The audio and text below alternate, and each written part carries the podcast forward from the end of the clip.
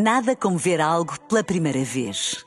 Porque às vezes, quando vemos e revemos, esquecemos-nos de como é bom descobrir o que é novo.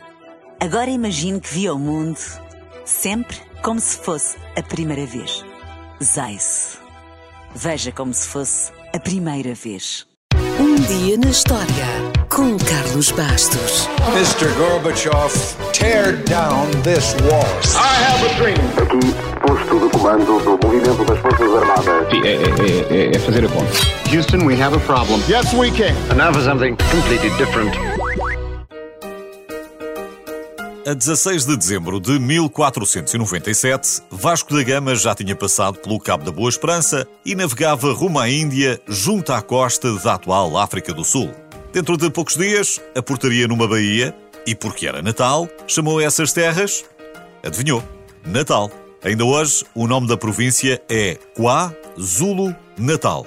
Zulu, porque esta é a região da mais forte etnia negra sul-africana. O seu rei mais conhecido foi Shaka. E se cresceu durante os anos 80, de certeza que ainda se lembra da série Shaka Zulu.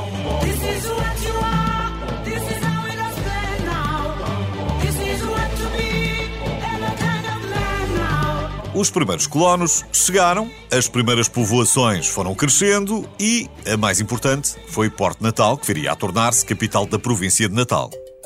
A cidade mudaria o nome de Porto Natal para Durban, no século XIX, em homenagem ao governador da cidade do Cabo, um tal de Benjamin Durban. Ora, para além de ser um porto estratégico, Durban revelou-se um bom lugar para plantar cana-de-açúcar. E para esse trabalho duro vieram muitos indianos. Durban Antiga era a capital de 90% dos indianos da África do Sul e muitas terras próximas eram exclusivamente povoadas por indianos. O mais famoso entre eles terá sido um jovem advogado que aí desembarcou no final do século XIX para uma estada que seria, pensava ele, curta. O jovem, que viajava de comboio para ir assistir a um julgamento, foi obrigado a sair da carruagem de primeira classe porque não era branco e achou que a experiência merecia ser aprofundada. Entre outras coisas, este indiano fundou um clube de futebol em Durban, cidade que é o berço do futebol sul-africano. Aliás, Portugal jogou lá no Mundial. Só 20 anos depois é que Gandhi regressou à Índia já com o seu programa de ação da resistência passiva bem treinado. Na mesma altura em que Gandhi lá estava, também Winston Churchill ali era correspondente da Guerra dos Boers. Foi feito prisioneiro, escapou com sorte para Maputo e regressou a Durban para contar a história à sua maneira.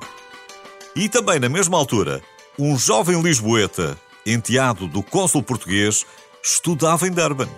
Este jovem, que viveu e estudou na África do Sul até aos 17 anos, chamava-se Fernando Pessoa.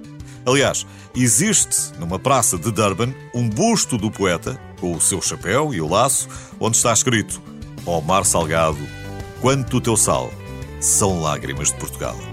Certeza que Vasco da Gama, 500 anos depois de ter batizado a terra de Natal, teria aprovado estes versos.